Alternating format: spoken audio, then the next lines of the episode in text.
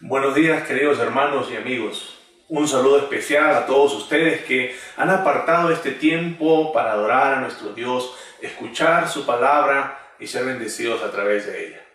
Hoy continuamos con la serie La autoridad de la Biblia. Hay muchos libros que dicen ser la palabra de Dios. Por ejemplo, el Corán, el libro sagrado del Islam, dice ser la palabra de Dios. El libro del Mormón dice ser la palabra de Dios.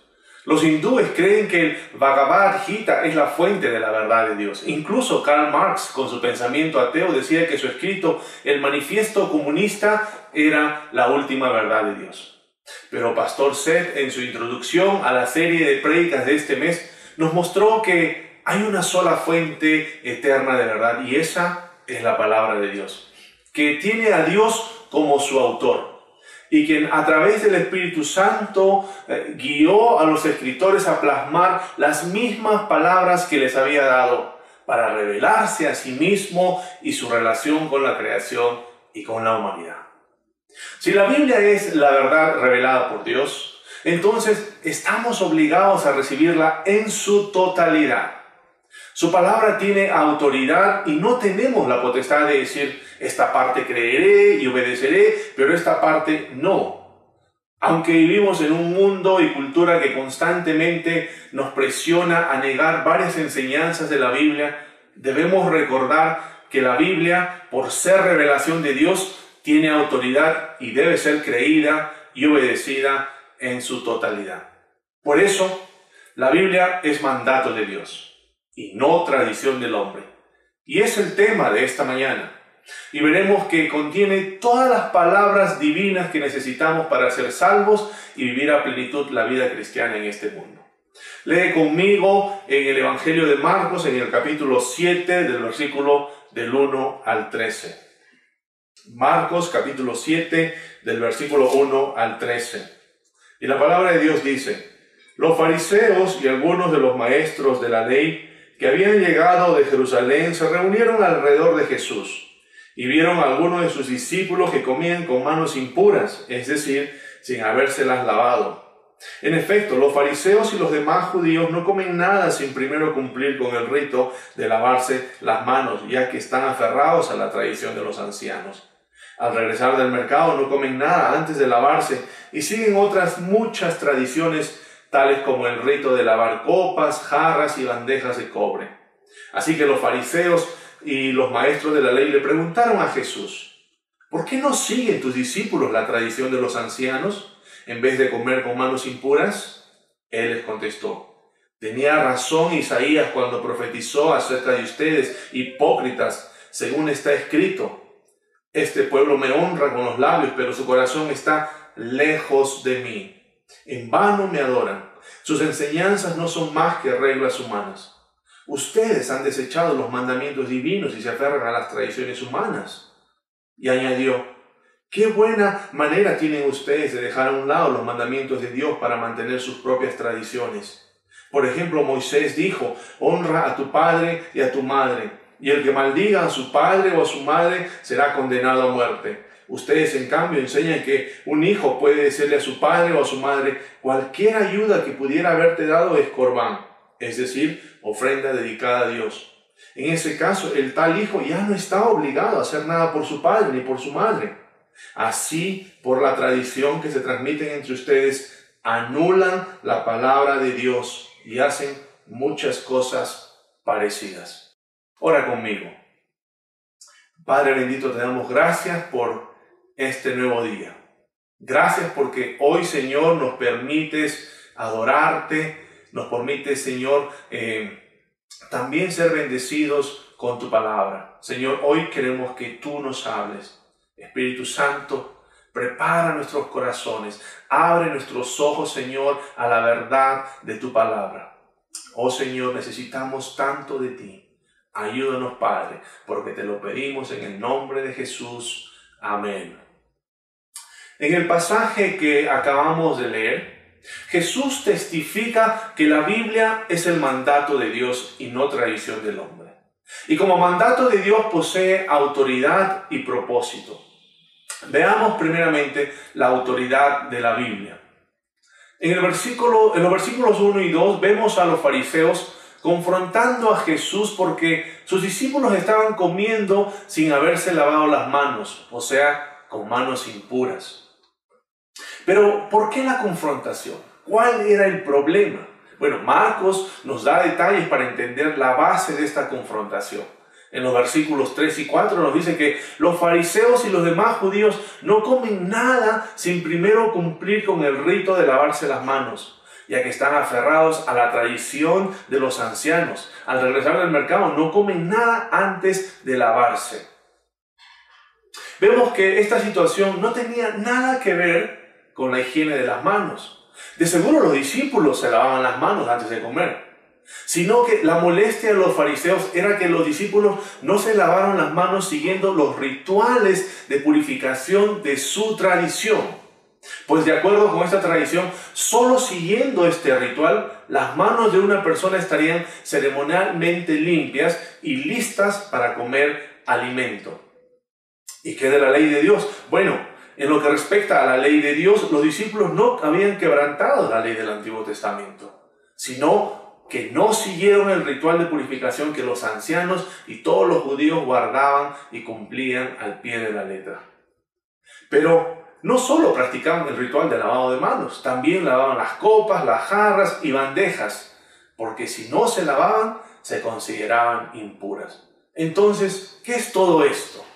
Bueno, todos estos rituales eran parte de una colección oral de interpretaciones de la ley que a través de los años fue creciendo y aumentando en número y rigurosidad, pues su cumplimiento era obligatorio. Estas interpretaciones no eran parte de la ley, o sea, no eran parte de la Biblia. Sin embargo, llegaron a ser consideradas por los fariseos y los maestros de la ley tan importantes e iguales a la autoridad de la Biblia, la palabra de Dios. Y por eso cuestionan a los discípulos de Jesús en el versículo 5. Eh, Vemos ahí los, eh, los fariseos le preguntaron a Jesús, ¿por qué tus discípulos no siguen nuestra tradición? Ellos comen sin antes realizar la ceremonia de lavarse las manos. Esta, esta es, eh, este versículo es de la nueva tradición viviente. Y la respuesta de Jesús es interesante. ¿Sabes qué les dice en el versículo 6? Hipócritas. Jesús responde así porque estos fariseos habían anulado la autoridad de la palabra de Dios con sus tradiciones. Aunque en un inicio sirvieron como apoyo para cumplir cuidadosa y rigurosamente con los mandamientos de Dios, finalmente terminaron elevando sus reglas y sus interpretaciones y sus tradiciones al mismo nivel de autoridad de la palabra de Dios. Debemos notar que las tradiciones en sí no son buenas ni malas, pero si llegan a, tomar el lugar de la palabra de Dios, entonces se convierten en una amenaza seria a la autoridad de Dios. Y por eso Jesús le responde tan fuerte. Estos fariseos eran la élite religiosa judía.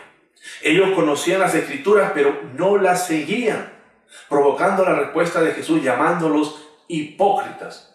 Y la palabra griega traducida hipócrita aquí era un término que se refería a la actuación, que se refería a alguien que estaba actuando o fingiendo en el escenario. Y es, y es esto exactamente lo que los fariseos y los maestros de la ley hacían. Ellos no se lavaban las manos para buscar una santidad más profunda y una relación enriquecida con Dios. No. Ellos se lavaban las manos para actuar en santidad y fingir estar cerca ah, con Dios o de Dios. Esta es la hipocresía que enfureció a Jesús. Por eso les dice en el versículo 8, ustedes han desechado los mandamientos divinos y se aferran a las tradiciones humanas. Y también en el versículo 13, así por la tradición que se transmite entre ustedes, anulan la palabra de Dios. Y para mostrarles cómo los fariseos y los maestros de la ley habían anulado la palabra de Dios, Jesús usa un ejemplo en los versículos eh, de 10 al 12 y les dice, Moisés dijo, honra a tu padre y a tu madre, y el que maldiga a su padre o a su madre será condenado a muerte. Ustedes en cambio enseñan que un hijo puede decirle a su padre o a su madre cualquier ayuda que pudiera haberte dado es corbán, es decir, ofrenda dedicada a Dios. En ese caso, el tal hijo ya no estaba obligado a hacer nada por su padre ni por su madre. De acuerdo con la ley de Dios, Los judíos deben honrar a sus padres y esto incluye el hecho, de, el hecho de cuidar de ellos cuando ya no pueden cuidarse por ellos mismos. Este mandamiento era tan importante que en el Antiguo Testamento si un hijo maldecía a sus padres o, les hacía daño de alguna forma, la ley demandaba la muerte del hijo. Pero aquí vemos cómo los fariseos le estaban sacando la vuelta a la ley para no obedecer el quinto mandamiento. Si un hijo decía que aquello con lo que hubiera podido ayudar a sus padres era corbán, que significa dedicado a Dios, ya no tenía que ayudar a sus padres. O sea, la regla del corbán decía que si una persona dedicaba algo a Dios, podía seguir usándolo a lo largo de su vida, pero no podía dárselo a nadie, así sea su padre o su madre. Así los hijos se libraban de la responsabilidad de tener que cuidar a sus padres. ¿Cuán lejos puede llegar la hipocresía de estos fariseos? Aparentaban obedecer a Dios, pero terminaban no solo desobedeciendo, sino rechazando y anulando la ley de Dios. Y este es un peligro de la tradición, que añade reglas a la ley de Dios y termina rechazándola y traicionándola la ley por completo. Así podemos entender la reacción de nuestro Señor Jesús Podemos ver cómo estos fariseos enfurecían a Jesús porque para ellos lo más importante era cumplir con las tradiciones de los hombres y quebrantar la ley de Dios. Estos fariseos descuidaban lo que realmente era importante para Dios, pero eran muy diligentes, diligentes con las leyes de los hombres y sus tradiciones. Y Jesús les dice en el versículo 13, Así como esta tradición, hay muchas más que ustedes siguen y continuarán guardándolas porque la raíz de su hipocresía es que ustedes no aceptan, no honran y no se someten a la autoridad de la palabra de Dios. Y como consecuencia, fracasan totalmente en su adoración a Dios, como dice el versículo 7. En vano me adoran.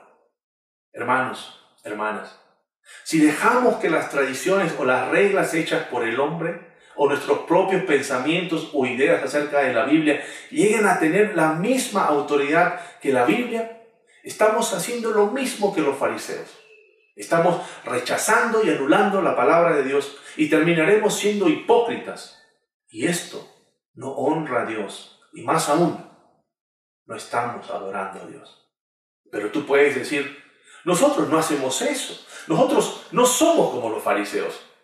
Lamentablemente, tengo que decirte que a nosotros nos gusta añadir cosas a la Biblia.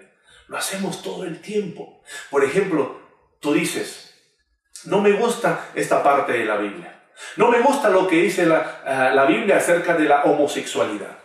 No me gustan las enseñanzas acerca del dinero, el divorcio, el matrimonio, el yugo desigual, los ídolos y etcétera, etcétera. Estas enseñanzas son muy antiguas y yo voy a reinterpretarlas a la actualidad a mi manera. ¿Sabes lo que acabas de hacer? Primeramente, acabas de hacer un Dios nuevo a tu estilo. O algo peor, acabas de decidir que tú eres Dios. Y esto es terrible. Segundo, acabas de añadir a la Biblia, acabas de hacer tus propias reglas, tus propias tradiciones y tú comenzarás a vivir y a regirte por ellas. Y pensarás que estás haciendo bien, honrando y aceptando a Dios, pero Jesús te dice, eso es hipocresía. Por eso, mis hermanos, si fracasas en reconocer la autoridad de la Biblia, entonces estás fracasando en honrar la autoridad de Dios. Y no puedes tener a un Dios de autoridad sin su palabra con autoridad. Si la Biblia es la palabra de Dios para nosotros y Dios es santo, perfecto y sin error, entonces su palabra es santa, perfecta y sin error. Lo que Jesús nos muestra en este pasaje y en muchos otros es que Él tuvo una alta consideración por la Biblia. Por ejemplo, cada vez que Jesús fue confrontado por los fariseos o los maestros, los maestros de la ley, ¿por qué haces esto? ¿Por qué no haces lo otro? ¿Saben lo que hacía Jesús? Citaba la Biblia y respondía, la Biblia dice. Y su respaldo era siempre la Biblia, como lo hace aquí con los fariseos. Una y otra vez Jesús dijo, escrito está, ¿Por qué? Porque Jesús sabía que si Dios lo dijo era autoridad y él aceptaba la autoridad de su Padre. Para Jesús, la palabra de Dios tenía autoridad sobre su vida, incluso en los momentos más difíciles. Por ejemplo, cuando fue tentado por Satanás, haz esto, di esto, y Jesús, ¿qué hace? Él responde diciendo, no, porque escrito está, adora al Señor, solo a Él adóralo, o el hombre no vive de pan solamente, sino de toda palabra de Dios. Pero no solamente en esa ocasión, piensa por un momento en la cruz. Ahí está cansado, afligido, con mucho dolor. ¿Y qué dice mientras está colgado en esa cruz? Mi Dios, mi Dios, ¿por qué me has abandonado? ¿Sabes qué es esto? Salmo 21. O cuando dice, en tus manos encomiendo mi espíritu. ¿Sabes qué es esto? Salmo 32. ¿Qué nos dice todo esto? En la mente, en el corazón de Jesús estaba la palabra de Dios. Y esto nos dice cuán importante es tener la palabra de Dios en nuestras vidas, cuán importante es escuchar, obedecer la palabra de Dios, cuán fundamental es reconocer la autoridad de la palabra de Dios. No podemos decir esta parte obedezco, esta otra no. Esta parte aplico a mi vida, pero esta otra es, es difícil y complicado y mejor la ignoro. Y así no me hago problemas y sigo con mi vida adelante. No puedes pensar así. No puedes siquiera decir algo así. ¿Sabes por qué? Porque estás desautorizando la palabra de Dios. ¿Sabes? A menos que estemos dispuestos a que nuestras vidas cumplan con la autoridad de la palabra, aunque contradice cómo nos sentimos, aunque contradice lo que pensamos o contradice lo que nuestros amigos ah, dicen o piensan o contradice lo que el mundo dice, no podremos seguir a Cristo y su palabra. Porque Jesús nos dice que debemos someter nuestras vidas a la autoridad de la palabra de Dios. Solo Dios tiene la autoridad para dirigir nuestras vidas, guiar nuestros pasos y encaminarnos para cumplir con su propósito. Y así entramos al segundo punto. Ahora continuemos con el propósito de la Biblia. Mira lo que dice el versículo 6. Aquí Jesús cita a Isaías capítulo 29, versículo 13. Este pueblo me alaba con la boca y me honra con los labios, pero su corazón está lejos de mí. Su adoración no es más que un mandato enseñado por los hombres. Y ustedes son como sus antepasados. Por fuera honran a Dios con sus labios, por fuera dicen las cosas correctas, por fuera hacen todo lo bueno, pero sus corazones están lejos de Dios. ¿A quién le dice Jesús todas estas cosas? Él está hablando a los líderes religiosos, a los fariseos, a los maestros de la ley, a estos que, que habían confrontado a Jesús con su tradición. Eh, estos fariseos, estos maestros de la ley, eran estudiosos que sabían la ley al revés y al derecho. Ellos eran los más prestigiosos y diligentes líderes que leían, sabían y cumplían la ley de Dios. A estos hombres Jesús les estaba diciendo, en todo lo que hacen, en todo lo que saben, en todas las formas que guardan sus reglas, sus interpretaciones, sus tradiciones, en todo esto, su corazón está lejos de Dios. Son como huesos secos, por dentro están muertos. Esto es algo serio. Jesús está diciendo que el propósito de la Biblia, el propósito de la palabra de Dios no es la modificación del comportamiento, sino la transformación del corazón. Iglesia, es muy fácil para nosotros hacer de la Biblia un conjunto de reglas. Como humanos nos inclinamos a una aceptación por rendimiento. Pensamos que tenemos que hacer algo para ser aceptados. Si cumplo con las reglas, me siento bien por hacerlo. Por eso las tradiciones de los ancianos causaban mucho daño. Ellos enseñaban que las tradiciones tenían que obedecerse no solo para sentirse bien, sino para ser aceptados y verse mejor frente a los demás. Para estos fariseos, 613 eh, leyes del Antiguo Testamento no eran suficientes. Tenían que hacer más reglas para ser aceptados por Dios. Pensaban que a mayor obediencia de estas reglas, mayor sería su justicia, mayor sería su santidad, que lo diferenciaban de los demás, en especial de los pecadores. Pensaban que los pecadores no podían compararse con ellos, pues ni siquiera cumplían la mitad de las reglas que ellos seguían. Ellos se creían mejores que los demás por todas las cosas que hacían para Dios. Sin embargo, esta búsqueda de justicia externa fomenta un sentido interior de justicia propia. Tal vez tú has pensado esto de ti mismo. Dios, mírame, soy un ejemplo de cristiano a seguir.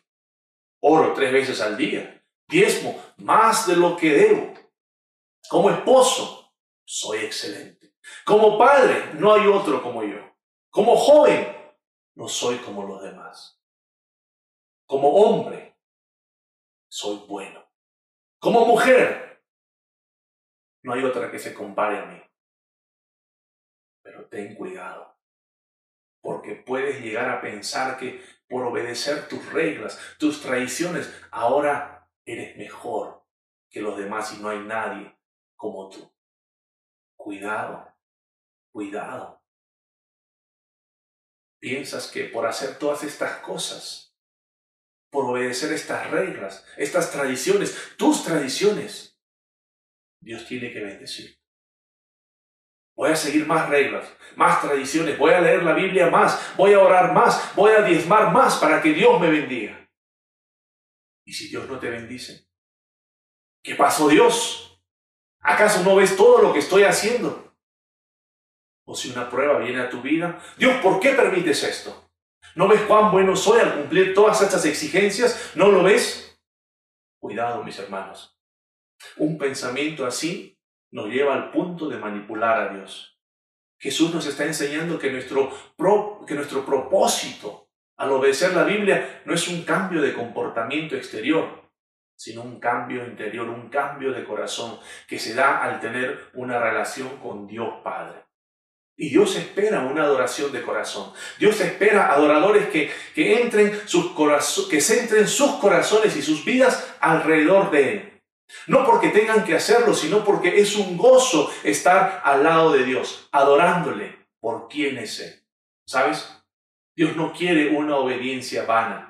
Él quiere tu corazón, Él quiere tu amor, Él quiere que tú lo atesores como quien es Él. El Dios maravilloso, el Dios misericordioso, el Dios perdonador, el Dios salvador. Dios quiere un amor de corazón no superficial, ni falso, ni vacío. Bueno, tampoco nosotros quisiéramos algo así. A nosotros no nos gustaría que nos amen porque tienen que hacerlo. Nadie quiere eso. Nosotros queremos un amor genuino que viene del corazón. Piensa en un esposo que quiere sorprender a su esposa con unas flores hermosas por todo un mes.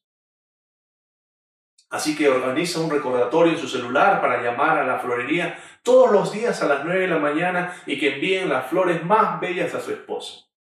Pero cuando el esposo llega a casa después del trabajo, se muestra frío, distante y no tiene deseo de acercarse a ella y mucho menos hablar con ella.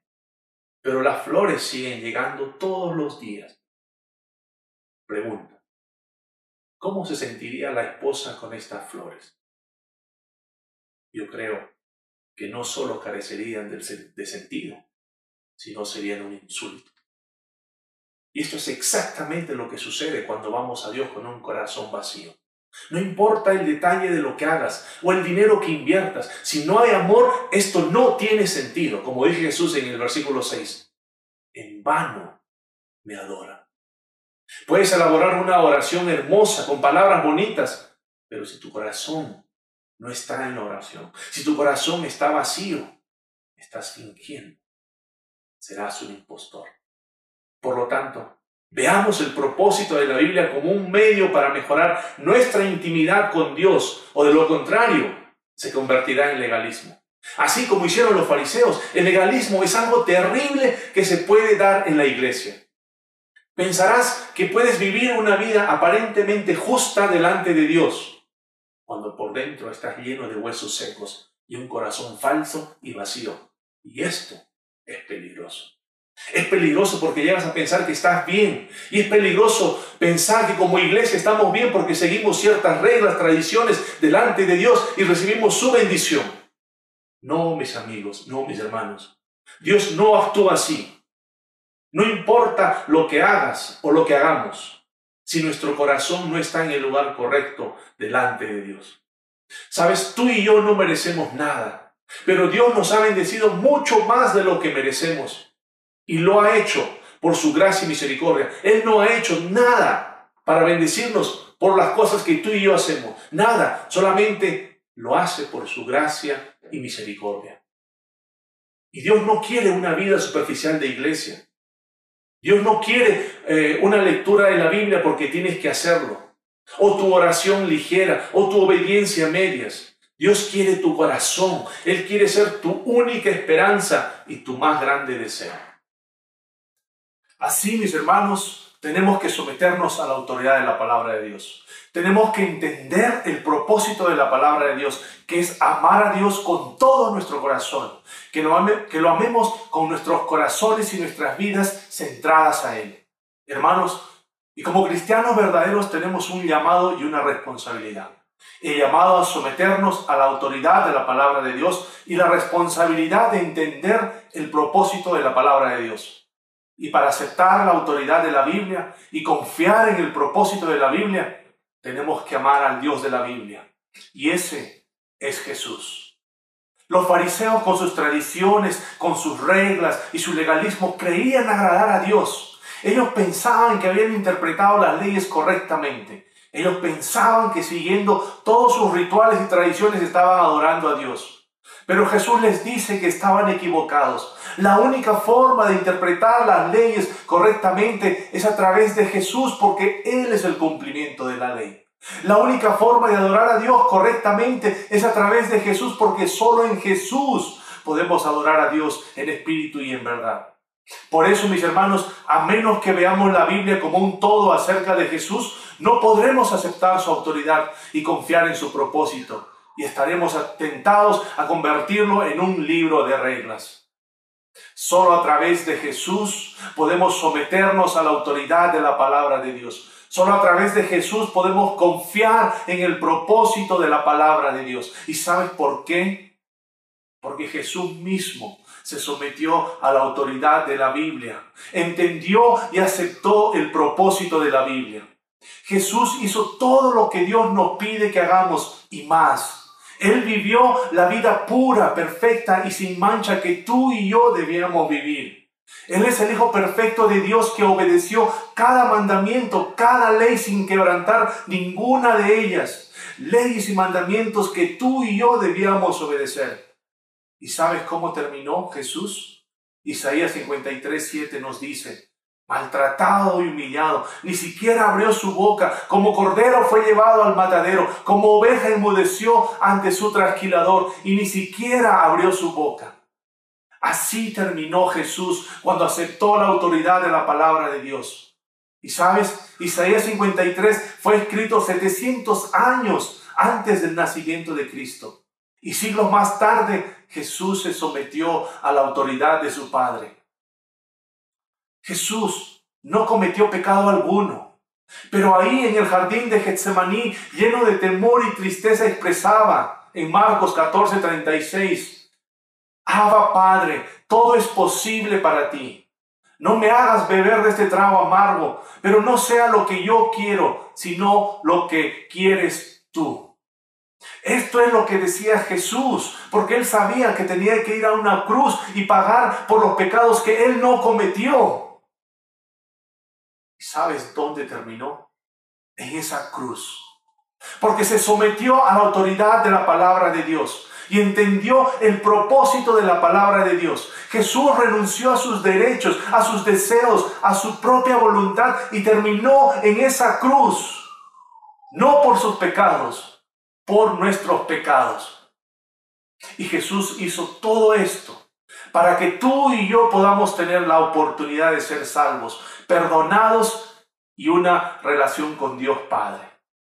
Él hizo todo esto para que tú y yo, mi hermano, entendamos que la Biblia no es una colección de reglas, no es una colección de interpretaciones o tradiciones, sino para que veamos que la Biblia habla del más grande plan de rescate, un rescate cuya base es el amor un amor puro y verdadero en Cristo.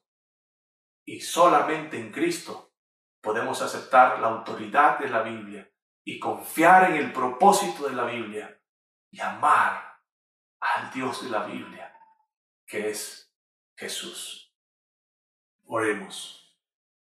A ti, oh Dios, de gracia y misericordia. A ti, oh Dios, amado Padre nuestro. Oro esta mañana para que tú nos permitas ver la Biblia, tu palabra, como tú la ves. Oro para que nosotros tengamos la misma humildad y valor para aceptar la autoridad de tu preciosa palabra y someter nuestras vidas al propósito de tu palabra. Queremos someter ante ti nuestros pensamientos, sentimientos e incluso nuestros propios deseos para adecuarnos a tu palabra.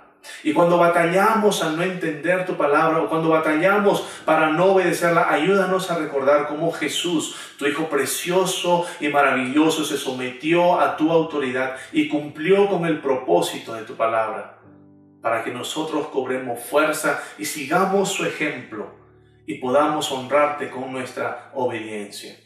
Y si hemos en algún momento elevado cualquier tradición, interpretación o reglas, o tal vez un pensamiento, deseo u opinión y la hemos puesto al mismo nivel de tu palabra y la hemos observado con la autoridad de tu santa y preciosa palabra, perdónanos. Perdónanos, oh Señor. Y confesamos que muchas veces nos dejamos dominar por nuestras tradiciones. Muchas veces escogemos seguir nuestras propias interpretaciones y reglas. Pero hoy tú nos has recordado claramente que solo tu palabra es autoridad. Que solo tu palabra es propósito para nuestras vidas. Ayúdanos a recordar que necesitamos de tu ayuda y que tu Santo Espíritu nos permita aceptar tu sola autoridad, tu solo propósito de, tu palabra. Ayúdanos también a recordar que a través de tu palabra tú nos estás llamando a ti para experimentar esa preciosa y poderosa presencia de tu Santo Espíritu en nuestras vidas. Y permítenos ver que todo lo que tú nos dices en tu palabra es para nuestro bien. Y ayúdanos a tener fe. Y cuando no tenemos fe, ayúdanos a recordar que tú eres el Dios fiel, que has hecho más por nosotros de lo que nosotros podemos hacer por ti.